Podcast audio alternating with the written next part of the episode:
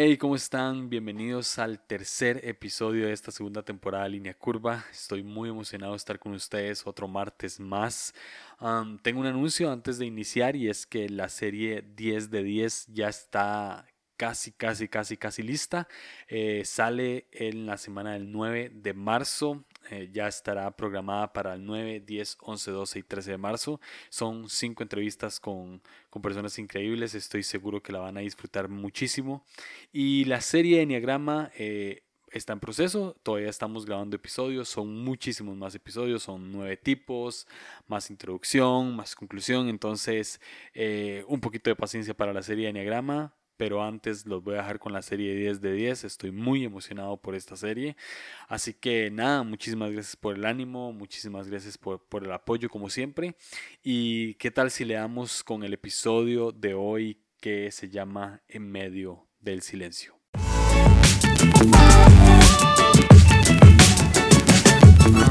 Hace, hace, unos días, perdón que me ría, pero es que lo que les voy a contar es bastante random y chistoso, creo. Hace unos días eh, estaba, estaba acostado, ya, ya estaba a punto de dormirme con mi esposa Fabi. Eh, ah, era una semana, fue una semana muy cansada para ambos, tanto para ella como para mí. Eh, fue como muy dura de trabajo y demás.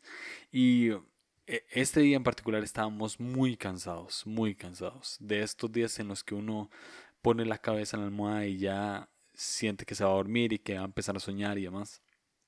Pero en esto que estábamos acostados, yo empiezo a abrazar a Fabi por detrás, lo cual es como costumbre antes de dormir.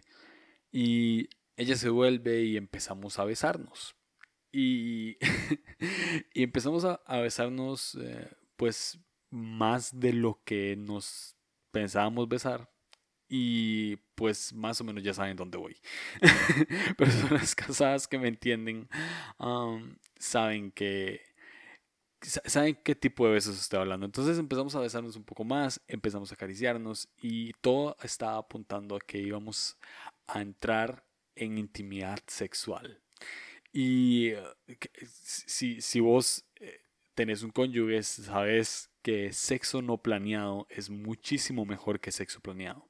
Entonces, obviamente empezamos a seguirnos la corriente, eh, nos empezamos a poner un poco más cariñosos, el ambiente se pone un poquito más bueno y e, en, un momento empiezo a sentir que algo empieza a salir de mi nariz. Eh, entonces yo me vuelvo, me pongo boca arriba eh, y lo que noto es que me está saliendo la sangre por la nariz y que no es poquito. Entonces de inmediato me, levanto, prendo la luz, entro al baño, me vuelvo a ver en el espejo, entonces agarro a papel higiénico y empiezo a limpiarme la nariz y esto empieza a tomar demasiado tiempo porque no me estaba saliendo poquita sangre por la nariz, sino que me estaba saliendo un montón de sangre por la nariz, o sea, eran chorros de sangre por la nariz.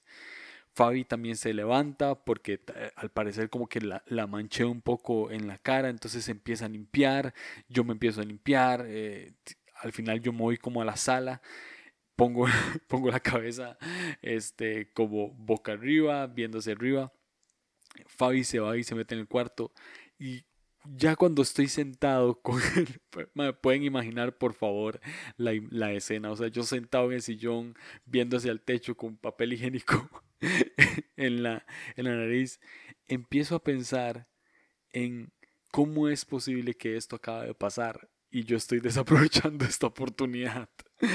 o sea, este tipo de cosas, este tipo de cosas no pasan siempre. Y yo estoy desaprovechando esa oportunidad. Y tras de eso Fabi se mete en, en el cuarto, cierra la puerta y yo dije, no, la decepcioné, fijo, fijo está enojada, o sea, deberíamos de estar en otro nivel, no deberíamos de estar aquí. Y nada, pues entro al cuarto, eh, me acuesto y, y Fabi me dijo, ¿qué pasó? Y yo no, no sé, o sea, seguro pegué la nariz con algo, no sé, y se me empezó a salir la sangre por alguna extraña razón. Y, y pues ni hice el intento de retomar lo que, lo que habíamos dejado porque ya había pasado el momento. Y yo creo que ustedes pueden entender de que hay momentos en el que o se toma la oportunidad o se toma la oportunidad ya no va a volver. Entonces, yo nada más me acuesto y le digo a Fabi, ah, venite para acá, te voy a abrazar y te voy a contar una historia. Y el punto es que empiezo a, a inventar una historia. En realidad era bien paque, bien chafa, o sea, super X. No, ni me acuerdo qué, qué dije, pero lo que le di a entender es que ella me escogió a mí y que yo la escogí a ella para el resto de nuestras vidas. Y, y ella se pone cariñosa, nos abrazamos, nos besamos, pero ya no en ese nivel, y nos dormimos. al, día siguiente yo me despierto, me despierto un poco temprano, me hago una taza de café y empiezo a... Siempre tengo como un tiempo de meditación en la mañana con mi taza de café. No necesariamente es tiempo de oración pentecostal. a veces tomo un libro y leo, a veces nada me siento y empiezo a pensar, a veces veo mi teléfono. Pero me, me senté y empecé a pensar en lo que en lo que pasó en la noche anterior. Y como que Dios empieza a hablarme acerca de lo que es realmente intimidad.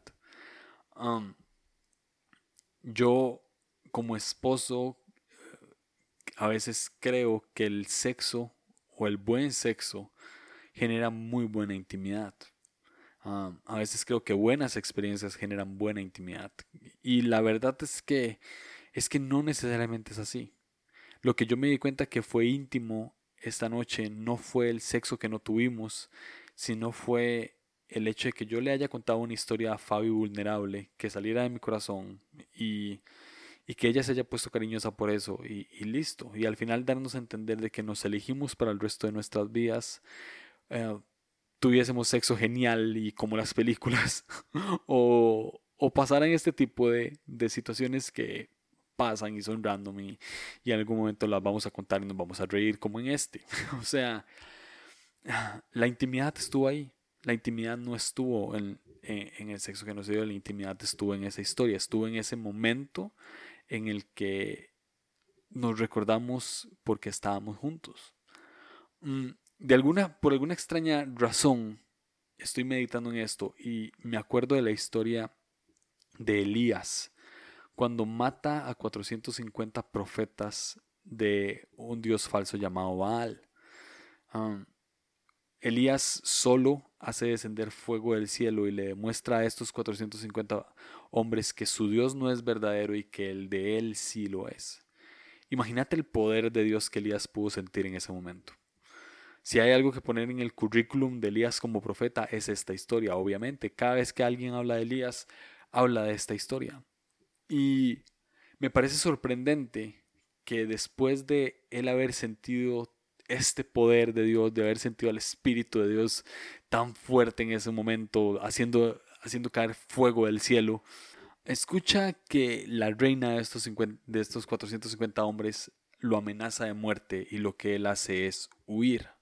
Me parece sorprendente porque, porque él acaba de experimentar el poder de Dios de una manera increíble derrotó 450 profetas él solo y por la amenaza de solo una persona ya quiere huir. Esta historia también me enlaza con la historia de Adán y Eva cuando pecan en el huerto de Edén. Eh, ellos tenían intimidad con Dios full, tenían experiencias con Dios full, pero cuando comen del fruto, lo primero que hacen también es esconderse. y esto sucede porque experiencias buenas experiencias grandes, experiencias increíbles y sobrenaturales, no definen nuestra intimidad con Dios. No definen que nosotros conozcamos o no conozcamos a Dios. Define que Dios está con nosotros y que Dios puede hacer grandes maravillas eh, colaborando con nosotros, pero no quiere decir que nosotros tenemos un nivel de intimidad profundo con Dios. Tal vez sea fruto de eso, pero no es eso. Y no, no, o sea, a veces no entiendo por qué nuestra reacción es huir. A veces no entiendo por qué nuestra reacción es escondernos, ya sea porque nos tropezamos nosotros o, o, porque sentimos miedo por algo que el mundo nos está haciendo querer sentir miedo, porque el mundo nos está intimidando, como es en el caso de Elías. Um, ahora, Dios siempre va a salir a nuestro encuentro. Porque Dios siempre nos quiere dar a entender que Él está con nosotros, tengamos buenas experiencias o no tengamos buenas experiencias. Dios siempre va a querer darnos a entender que lo importante es la intimidad que tenemos con Él cara a cara, no por lo que hacemos, no por lo, bueno que seamos predicando, no por lo bueno que seamos haciendo podcast, no por lo bueno que seamos haciendo milagros, no, no por lo bueno que seamos profetizando, sino por el simple hecho de que Él es nuestro Padre. Si, si ves la historia, Elías se mete en una cueva y un ángel llega y le sirve. Y después ah, Elías tiene un, un, como un recordatorio de que las experiencias no lo es todo. Y es cuando pasa un gran terremoto. La Biblia lo, narra en, en, primera, en Primera de Reyes 19, que dice que hubo un gran terremoto y Elías buscó al Señor en el terremoto, pero Dios no estaba ahí. Que después del terremoto hubo un incendio y Elías buscó a Dios en el incendio, pero Dios no estaba ahí. Pero que después del incendio hubo un suave susurro, y cuando Elías lo oyó, se cubrió la cara con su manto y se paró en la entrada de la, de la, de la cueva, y la voz de Dios le dijo, ¿qué haces aquí, Elías? si estás notando que Dios no está generalmente en lo que nosotros creemos que está. E, el amor de mi esposa no está en el buen sexo. El amor de mi esposa no está en los regalos que me da. El amor de mi esposa no está en las charlas que tenemos. El amor de mi esposa está en los momentos vulnerables. En los momentos donde ella tiene que buscarme en una cueva o en donde yo la tengo que buscar en una cueva y decirle qué estás haciendo aquí. Y siempre en ese momento hay un suave susurro. Hay un momento de silencio. Y es en ese momento de silencio donde encontramos intimidad. Elías encontró a Dios ahí y, se dio cuenta de que, de que no tenía por qué temer. No solo porque acababa de hacer algo increíble, sino porque realmente lo que tienen que entender es que Dios está con ellos. A veces confundimos, confundimos nuestra... Ah, vamos a ver cómo lo digo así. A veces creemos que nuestra validez en Dios, nuestro nivel de hijos de Dios está en lo que hacemos. Pero en realidad está en el suave susurro. Está cuando entendemos que Dios nos está buscando. Está cuando entendemos que Dios nos está buscando y nos está encontrando. Después de esta noche yo estoy seguro que Elías ah, supo quién era Dios y, recordó cuál era su posición en Dios. Se dio cuenta que ah, derrotar a 450 profetas de Baal era una gran hazaña pero no era el suave susurro. Yo estoy seguro que si le preguntamos al profeta Elías qué prefiere, si encontrar a Dios en un suave susurro o derrotar a 450 profetas de Baal, yo estoy seguro que él escoge el suave susurro. Porque eso es lo que lo unió con el Espíritu Santo en ese momento. Eso fue lo, que lo unió con Dios. Ah, Apóstol Pablo habla en 1 Corintios 6 acerca de la inmoralidad sexual. Y ya les voy a contar un poco por qué estoy metiendo esta historia en medio de esta otra historia. Em, él empieza a hablar acerca de cosas que debemos evitar y eh, hace una advertencia recordando que el sexo es mucho más de lo que el ser humano cree. Y lo que dice es que si una persona se une con otra forma una sola carne. Mm, esto dando a entender a la relación sexual. Si yo tengo relaciones sexuales con otra persona, formo, llego a ser una sola persona con, con ella.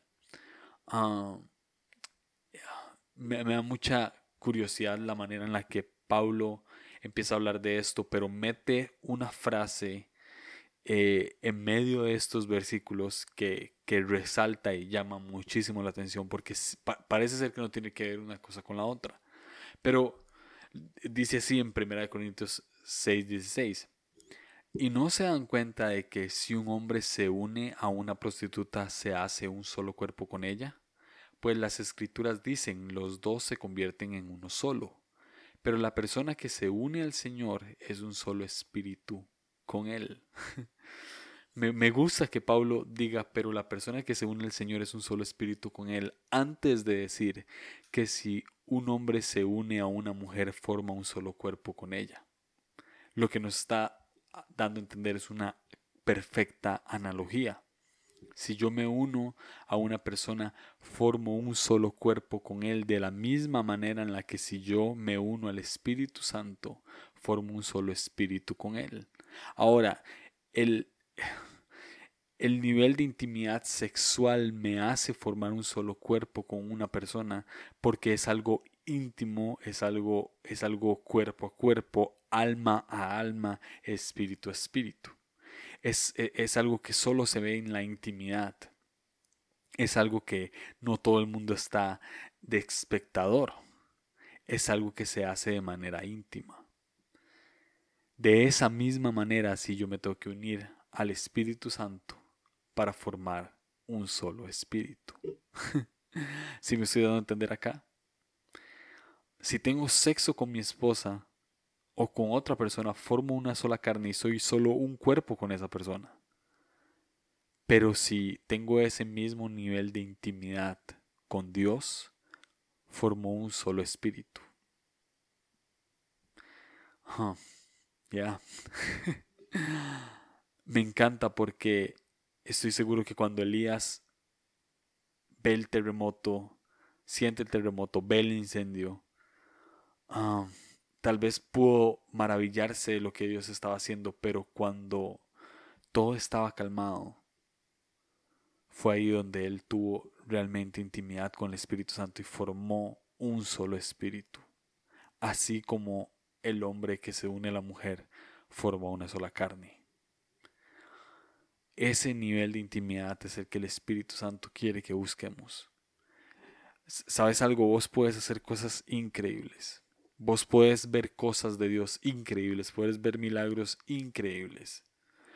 puedes tener las mejores experiencias pentecostales habidas y por haber. Lo que sea, puedes profetizar y atinar puedes hacer lo que sea, pero en el primer segundo que te equivoques o en el primer segundo que alguien te amedrente, si crees que tu intimidad está puesta en todas las cosas que haces, vas a huir.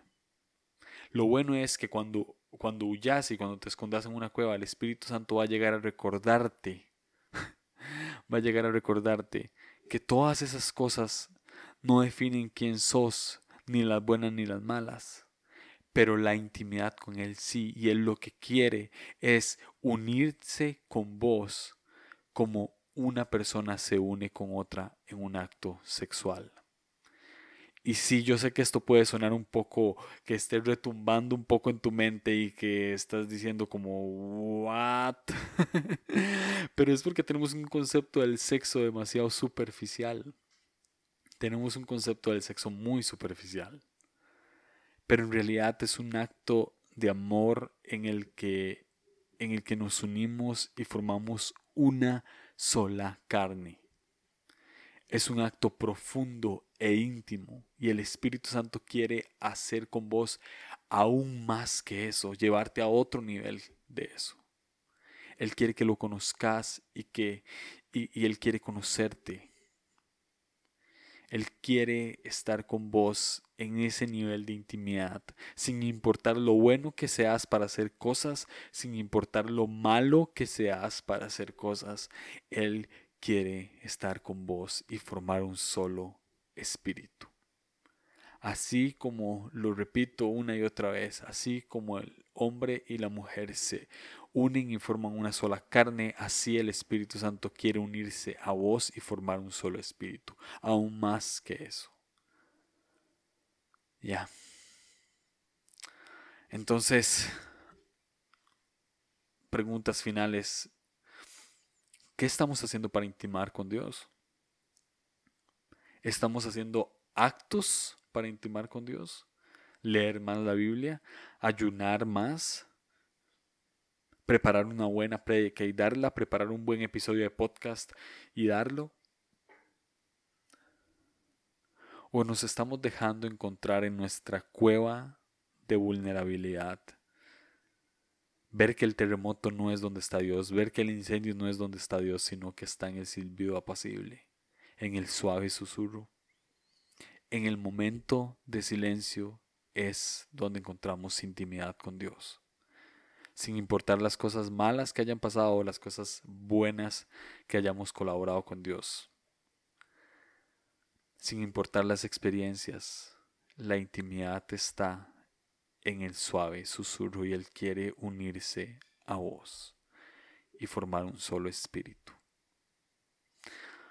Ah, entonces creo que este es el episodio de hoy. Espero que haya sido útil. Eh, si te gustó, comentame qué fue lo que más te gustó.